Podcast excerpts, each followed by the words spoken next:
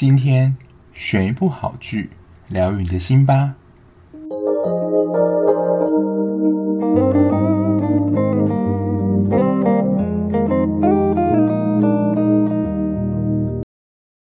Hello，欢迎收听今天的节目。大家有注意到这一集的集数吗？没错，这个节目已经来到第一百集了。我自己也觉得蛮不可思议的。就我对我自己的理解，我在做很多事情上基本上都是三分钟热度，所以这个节目呢能够撑到一百集，我也不知道是发生什么事，就是一股神秘力量吧。不过总之呢，就是非常感谢大家有持续在收听啊，不论你是在哪个时期加入的。虽然我自己是在去年就是 Podcast 爆发元年顺势加入这一波做节目的成员。不过，根据我们 Podcast 界，就是每个月有一位杰西大叔大神，他会统计这个月 Podcast 的更新情形。很多节目的第一个停更点大概就是三个月，然后如果还能够再支撑一下，大概就是半年。然后如果能够撑过半年的话，可能节目就能够一直持续更新下去了。所以其实有蛮多 Podcast 节目停更，因为去年就是。加入的人非常多，可是暂停的人也非常多，所以我觉得真的还蛮佩服，就是在这件事情上我能够坚持这么久。总之，也就是非常感谢大家收听。那如果你对这个节目任何意见或想法的话，可以在 Apple Podcast 下面就是留言告诉我。那如果你是使用其他平台的话，可以到 Mixer Bus 或是到我的 IG 私讯我，告诉你的一些想法。那首先呢，在这一百集的前面，还是先来回复一下 Apple Podcast 上的留言。那我真的留言不多啦，所以我基本上每个都会回。那有一位 CWPKF 这位大大，他说推荐的戏剧和分析评价都很喜欢，非常的感谢。我觉得看到这样的留言，就是我的精神粮食，就是心情会很好了。你就觉得说，在做这件 Podcast 上就变得很有意义。好，就非常感谢这位大大，然后再来一位，就是之前我在调整节目的时候说，诶，做这样的算是跟播陪你追剧的节目，那大家有没有什么想法？然后就有一位数字大大，他就留言说，还是可以保有自己节目的特色，可以等全部做完再播，还是有人喜欢我这样的讲解方式啊。因为我自己在做节目的时候，我觉得真的很常会陷入一种迷惘，就是说我到底是要做我自己原本节目的样子呢，还是做大家比较喜欢看的样子？比如说以比较聊天的形式啊，我自己就很常在这个过程当中摆荡，就是到底是要在做自己，还是在听众之间做一些拿捏。不过这件事情，我觉得应该也没有一个准啦，就看状况，随时自己做一些调整。好，反正他这一次有一个新的留言说，就是有点算是敲碗的这样的留言。他说，就是第三部局可以跟我们分享吗？想听。我自己有一个感觉啦，因为我就会去刷一些其他 podcast 频道的留言，然后很多听众都会跟就是 podcast 说，哎，希望你们能够介绍什么啊，想听，然后我都会。心中 always 说：“诶，这个节目我有做过，可以麻烦你到我的频道来听一下吗？”反正我不知道他到底有没有听过我的节目啦，但我就会很希望他能够到我的频道，就是驻足一下。不过这位数字大大也给我一个做节目的一个算新想法，不知道大家有没有看过？就是大胃王 YouTuber 钱钱，他有一个单元就是想买想吃但又怕受伤害系列。因为我觉得戏剧比电影难入门的一个原因，就是因为戏剧通常都十到十六集，那如果你一入坑的话，可能就要持续的看完十六集，而且通常一集大概都一个小时以上起跳，可能都可以看完一部电影了。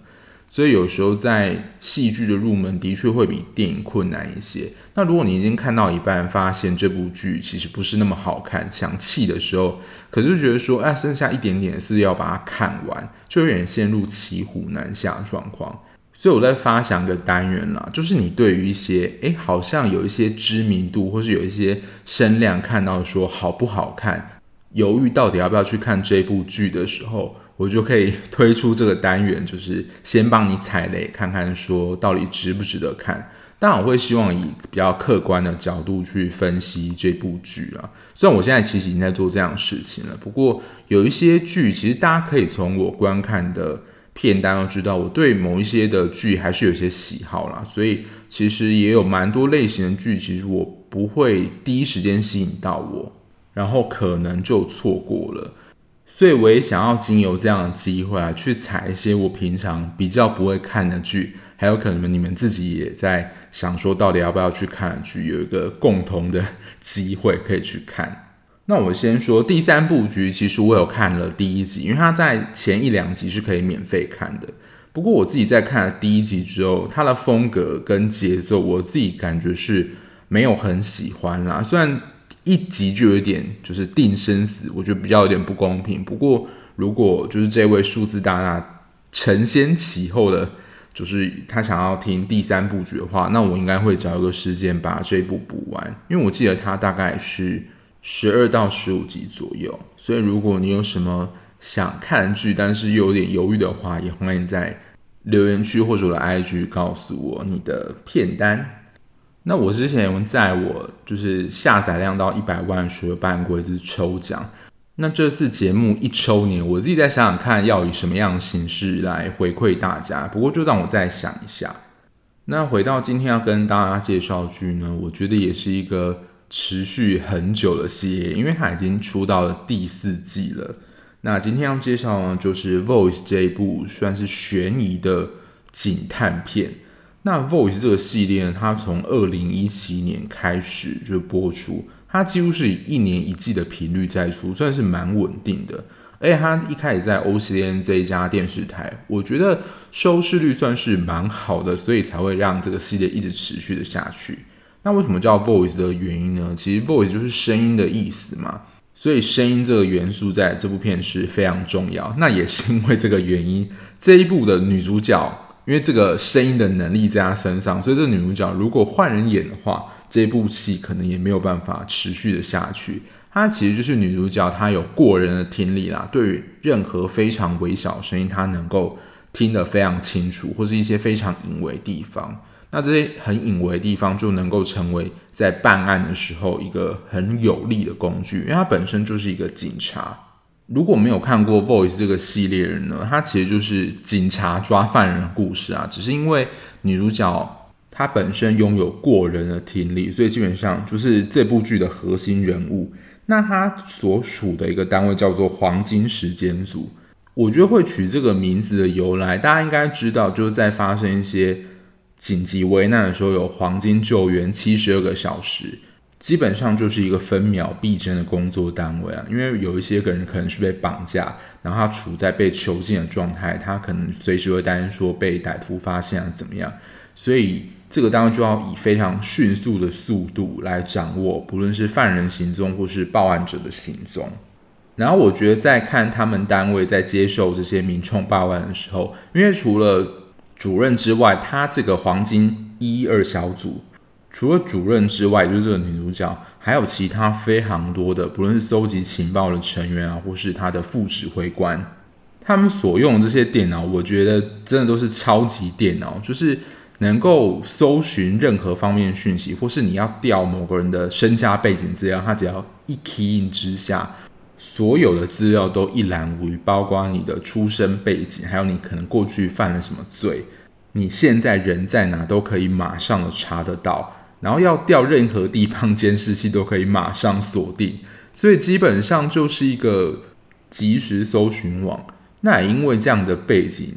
其实我觉得设定的蛮真实的。在第二季的时候，应该是制作方吧，还特别澄清说这个黄金救援的。一二小组是一个虚构设定，大家不要再打来问说，诶，是不是真的有这个单位啊？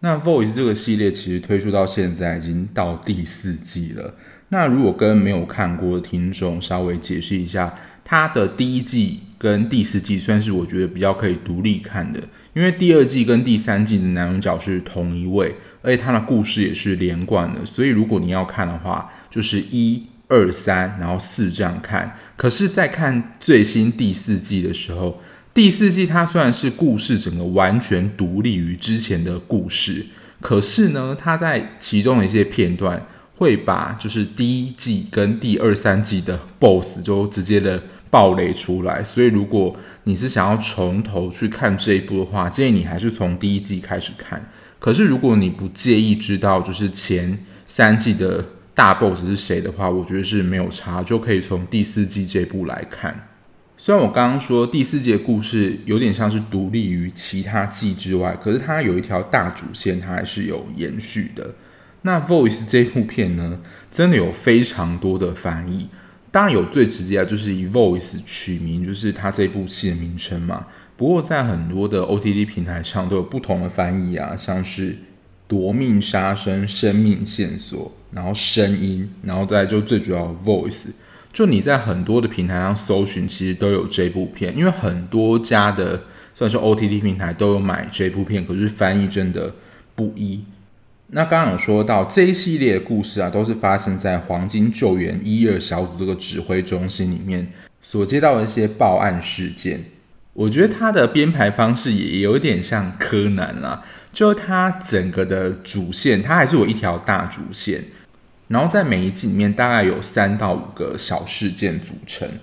然后每一季的连续杀人魔，我觉得大概都在第。六、第七，也就是中间的集数就慢慢的出现了，所以这一部的犯人他也不是在最后让你猜，而是中间你大概就会知道说谁是真正的连环杀人凶手的。可是我觉得这一部就是《Voice》这个系列很不简单的是，它连中间的这些小事件都做的我觉得很精致，而且《Voice》这个系列它比较算是悬疑跟紧张，它的气氛的营造会让你真的觉得蛮害怕的，而且它在画面上。的血腥程度，第一季其实如果你有看过第一集的话，它那种压迫感的气氛非常的重，就是第一季跟第四季比较走这种气氛悬疑紧张路线。然后如果你想要看血腥的话，第二、第三季的血腥程度是没有再跟你客气的。如果你是初入这个系列，会担心说会不会很血腥啊，或是很恐怖的场面的话。可以先看看第四季的氛围是不是你能够接受的，因为我觉得第四季算是在所有的季别里面当中最和缓的一个季别了。然后第四季会被我分类到，就是它是一个独立案件的系列化，也是因为这一次的舞台场景从在过去的都市办案移到了一个叫做比莫岛的小岛上，是不是真的很有恐怖故事那种设定？一定要发生在一个非常。小的村子或一个小岛上，然后这四季里面唯一没有变人物就是她啦，女主角江劝九。因为也是因为他有过人的听力，所以这个节目呢才能够继续的支持下去。因为就是需要靠他这个声音的能力来听到一些求助电话当中一些额外的讯息。简单来说，他就能够听到比别人更微小的声音，不论是在声音的情绪表情，他也都能够。辨别这些非常微小的变化。那他在这一季的时候，其实就有解释说，为什么他能够听到这么灵敏的声音，其实也是因为小时候脑部有动过一些手术，而导致他的耳朵特别灵敏。那这个梗呢，其实就是为了将来的第五季作为铺陈。没错，这个系列还会持续的下去，因为故事还没有讲完。所以，如果你要现在从头开始追的话，其实也不迟。因为以他的剧情演法的话，的确是会有第五季的。那他耳朵到底灵敏到什么程度呢？可能被害者、犯人都还没有出现在就是四周，可能他就会听到他的脚步声或是喘息声这样的程度。然后这一集有一个惊险的场面，就是犯人要拿一个类似斧头的砍向远景。那他就能够从背后，画面都还没有带到的时候，告诉这个行人说：“呃，有那个斧头闪过来，声音要叫他赶快闪开，就是及时的做一些协助。”所以基本上这部戏没有他不行啊，就是由李荷娜饰演这个江劝九。不过我在听到一些其他节目说：“诶，这个女主角好像可以换人一下。”不过 Voice 这个目前这个设定啊，这个能力目前就是在她身上，所以一连四季的女主角都是她。然后男主角的话，其实也都是找来蛮大牌的演员的。第一季的他的搭档是张赫，然后二三季的男主角是李正玉，之前也有演《Sweet Home》。然后第四季的话是宋承宪，也是韩剧的男神始祖。不过这一部系列男主角其实真的都蛮悲情的，像是第一季的张赫，他就是因为老婆被杀，就是被这个连续杀人犯所杀，所以奋力的，就是很愤慨的加入这个黄金时间组，要找到这个连续杀人犯。然后第二、第三季的李真宇呢，是他自己本身有一些状况，但是也是精神状态不太好的。然后第四季的宋承宪呢，他其实是扮演德瑞克昭，他是一个外国警察，那是因为他自己的妹妹也到了韩国，卷入一起连续杀人案之中，然后被杀了。所以这几届男主角其实真的都是蛮悲情的，比起女主角的话，那也因为他妹妹被杀，所以他就留在韩国继续的办案。不过，他对于一开始这个加入黄金时间组啊，他非常不适应韩国警察办案的方式。一开始对于姜劝九是否有这样子过人的体力都感到非常的质疑。其实《Voice》这一部戏的特点呢，它的风格就是走一个惊悚悬疑路线啊。那前三季的主要发生都是在都市，那这一季就是发生在一个叫做飞莫岛的。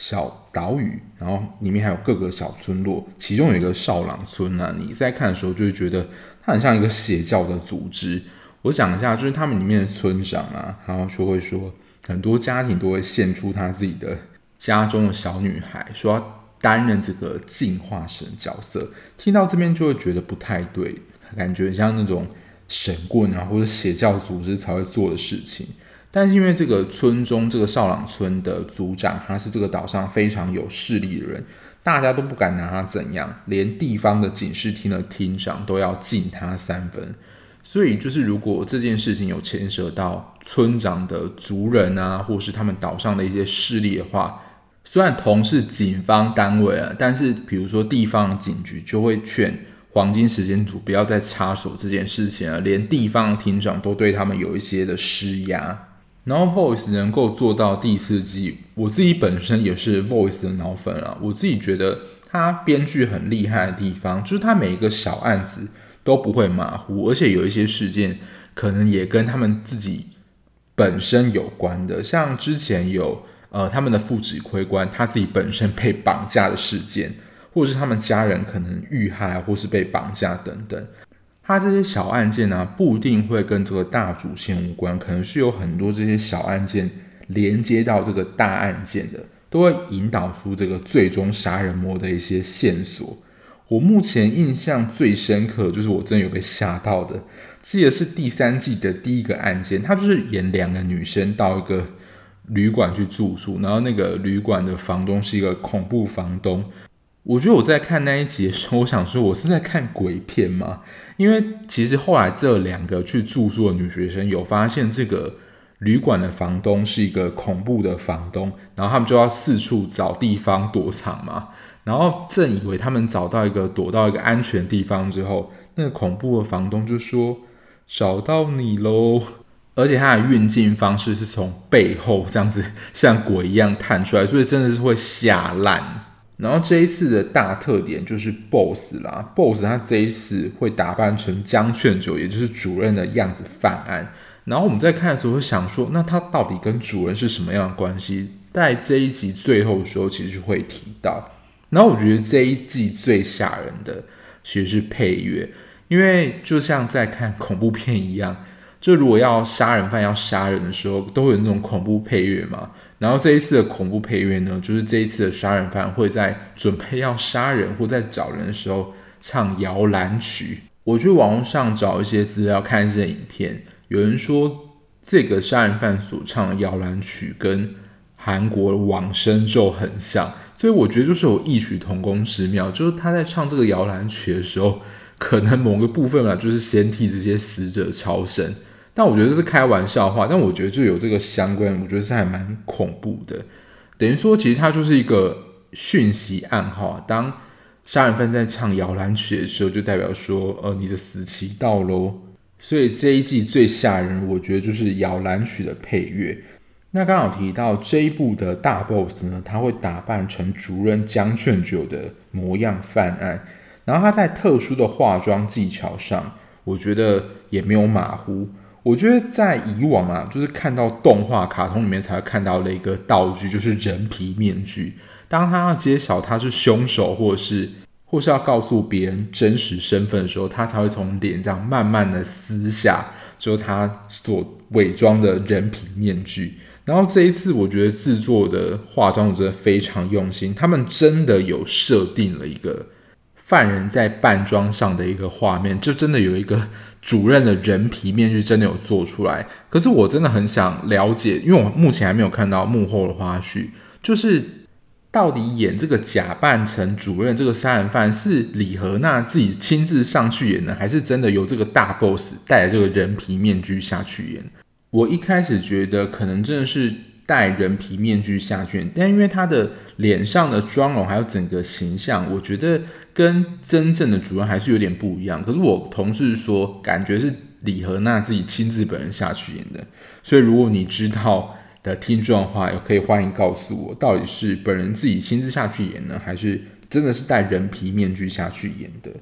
而且我觉得，为了要完全模仿他，除了他的妆容已经用人皮面具来。装扮之外，要取信于那些受害人，他连特殊的听力之眼都可以模仿。刚有提到，他能够有这样的听力，其实是因为脑部受过开刀，他才能够有这么灵敏的听力嘛。就好像可能你没有办法看见的话，你的耳朵会特别灵敏这样。可是呢，这是生理上的构造使然嘛。可是他连这么特殊的听力都能够模仿，其实最后他会揭晓，他有一个神秘的秘密武器。就是说明说他为什么能够模仿主任这样子非常卓越的听力。然后第四部，我觉得第二看点应该就是犯人的演技吧，因为正派的角色就是警察，大部分都只能这样演。可是反派的演出精彩程度，其实就会我觉得增添了这部戏好看的程度。之前很多戏啊，包括之前的《窥探 Mouse》，还有很多我觉得这种犯罪戏剧。都会去形容说，可能犯人有反社会人格这样的心理疾病。然后这一次犯人的设定，我觉得他是难度挑战更高，就是他是有一个多重的人格，所以就可以看演员在飙演技。警方一开始其实很难的去掌握这个连续杀人犯的真实身份，就是因为他多重人格，除了他在人格上的转换之外，他的外在打扮也会完全的不一样。一开始，警方锁定从监视器啊，或是从各种线索提到说，犯人可能是一个女人，也就是因为她在某个心理的人格，她是女人，所以做成女装的打扮。可是事实上呢，她有可能是男生的装扮，所以一开始锁定的目标可能就错了。还有在这个多重人格里面，它其实有很多个人格嘛，其中有一个是暴力的人格。那这些受害者在见到暴力的人格之后，通常也没有活命的机会，所以基本上警方也很难就掌握到这些受害者的口供，因为就没有机会留下。所以一开始在找寻犯人、锁定犯人的时候，其实办案是非常困难的。那他这一次的多重人格设定至少有四种不同的人格，所以你在看的时候会至少看到四种不同人格的转换。所以我刚刚说这一部的反派真的非常的吃演技，如果演起来很四不像的话，你就会觉得嗯，这个犯人到底是在干嘛？那这一次他的人格设定的很奇妙，大家可以有兴趣可以自己去看啊，包括像是小丑，还有一个是高壮的男人。还有一个是主任人格，也就是他在一开始混淆视听，打扮成主任这个样子的人格，还有自己是他本身的人格。一开始啊，你在看的时候以为是团体犯案，就是有很多个人去执行这个杀人案的犯案。可是呢，其实你看到后来就会了解，这些其他角色只是这个犯人其他人格的形象化而已，真正从头犯案就只有犯人一个人而已。那我觉得这个是第四季的主要看点，然后他有一些人物其实是前几季都有出现，然后持续下演，可是我觉得也没有太多衔接不上的问题。有一个是从第一季出现，然后二三季没出现，然后这一季又回来的。他在出现的时候还是有稍微的介绍一下他的背景故事，所以我觉得。也不会有衔接不上的问题，因为我自己在看的时候还想说，诶，这个人是谁啊？他在第一季的时候在哪里有出现过？然后我觉得制作的很贴心的，就是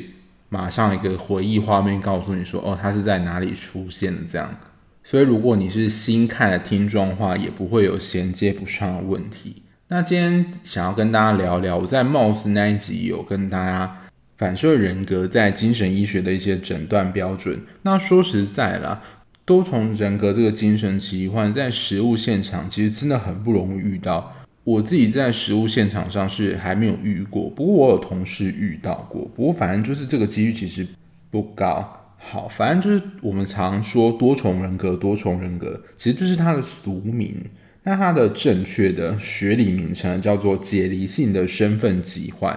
我们会简称 DID。它其实就是很像很多个人住在一个人的身体里面。那他虽然有很多人格住在一个身体里面，可是他的每一个人格都是完整的。那如果他的状态啊，精神状态是好的话，彼此会知道其他的人格存在。可是当他只要人格转换的时候，他有时候会不知道另外一个就是上一个人格他说了什么话或做了什么事。我记得有一则新闻是有一个女生，她就上法院向法官说，因为她的卡好像就被刷爆，然后。就是他说这个东西不是他买的，然后后来经过精神鉴别诊断之后，发现他就是有多重人格的这样的状态。那他其实这个刷卡的冲动购物行为是他的另外一个人格做，他自己浑然不知。当然，可能也有像片中这样的状况，他不晓得其他人格的存在，只是他当被完全取代的时候。可以说真的是完全变成另外一个人。可是当他要回到自己原本身体的时候，他就会想说：“我刚刚到底发生什么事，然后做了什么事？”事实上，这一次多重人格的这个背景设定呢，我觉得他演的算是蛮真实的，因为也会跟我接下来要讲的，就是有关于多重人格它的成因有关。那这也是假设啦，就是多重人格成因其实有很多种说法。第一个就是压力，然后第二个就是他在。剧中演的跟童年的创伤有关，然后这些创伤呢，可能都跟虐待或是性侵有关。像《Voice 四》里面呢，这个杀人犯他是小时候遭受到家暴，跟目睹父母被杀的情景，然后他会创造出这么多人格，就是其他人格的原因，是为了要保护自己原本的人格不要受到伤害。当然，戏中啦，除了他自己的主人格，还有就是他为了要保护自己创造出来人格之外，他还有其他的人格，也是因为一些事件啦。我觉得在这部戏里面演法，他有点演像是寄生的感觉，因为其他的两个人格其实都是算是被他爸杀掉的人，然后你要说附身在他身上，就刚提到的小丑，还有那个暴力的人格都是。然后主任的人格，其实我觉得算是在他的人格。当中去调解，就是这些其他人格不要吵架这样的角色。所以有时候我们看到一些电影啊，或者是戏剧，你会看到一个人就是在自言自语，然后突然声音大变啊，比如说一下突然很凶，然后一下非常温柔，可能就是不同人格之间转换之中的调节。然后在这部戏里面，就是嫌犯人格转换画面，我觉得演员演技就是非常的好。那如果其实有在关心这一部戏的演员动向的话，其实就是新加入演员也就那几个，所以如果谁是来演最后大 boss，其实我觉得可能从演员名单就会猜到。所以如果你是不希望被爆任何雷的话，我建议是连就是相关讯息都不要去查，否则你可能就知道说，呃，这一季的大 boss 是谁了。不过我真的需要称赞，就是演大 boss 的是一位实力派演员，所以你想要看到就是有关于多重人格的演技的话。这一部我觉得是表现的还蛮精彩的，而且他在人物的设定上，就是多重人格这个设定上，包括他的成因啊，还有设定背景，跟真正的可能罹患多重人格的原因其实是蛮接近的，所以也不会有就是我觉得是设定上乱演的情形。那目前多重人格的治疗方法其实并没有一定的有一种找到最好的治疗方式。那最主要的还是做心理治疗。那这个心理治疗的主要目标呢，其实是要找到一个主人格去协调沟通其他人格的出现，让这个人人格迈向一个整合的过程。那当然这是教科书上写法，那我自己也没有办法提供太多实物上的经验，因为我自己本身也没有碰过。可是这个过程绝对是不简单，而且是需要经历非常长的过程。那多重人格的盛行率，大概是零点一左右，其实相对的比例是不高的。那有关于就是多重人格的书籍的话，有一本之前非常著名的著作叫做《二十四个比例这一本也是在描写多重人格的一个著作小说，所以如果你有兴趣的话，可以去找来看。那这个大概就是《Voice》我看完第四季的一些感想啊，因为我自己算是脑粉了，所以我第一季到第四季我全部都有看过。然后整体下来，我觉得第四季的表现还是不错的。当然，如果你要论紧张度或是血腥度的话，我觉得是不及前三季。可是我觉得它还是有达到一个你知道承先启后的功能，它在最后还是有透露出一些有关于下一季的一些伏笔，而且这个伏笔是跟前几季有关的。所以我觉得，如果你真的要想要了解这个故事背景系列的话，还是要从头开始看。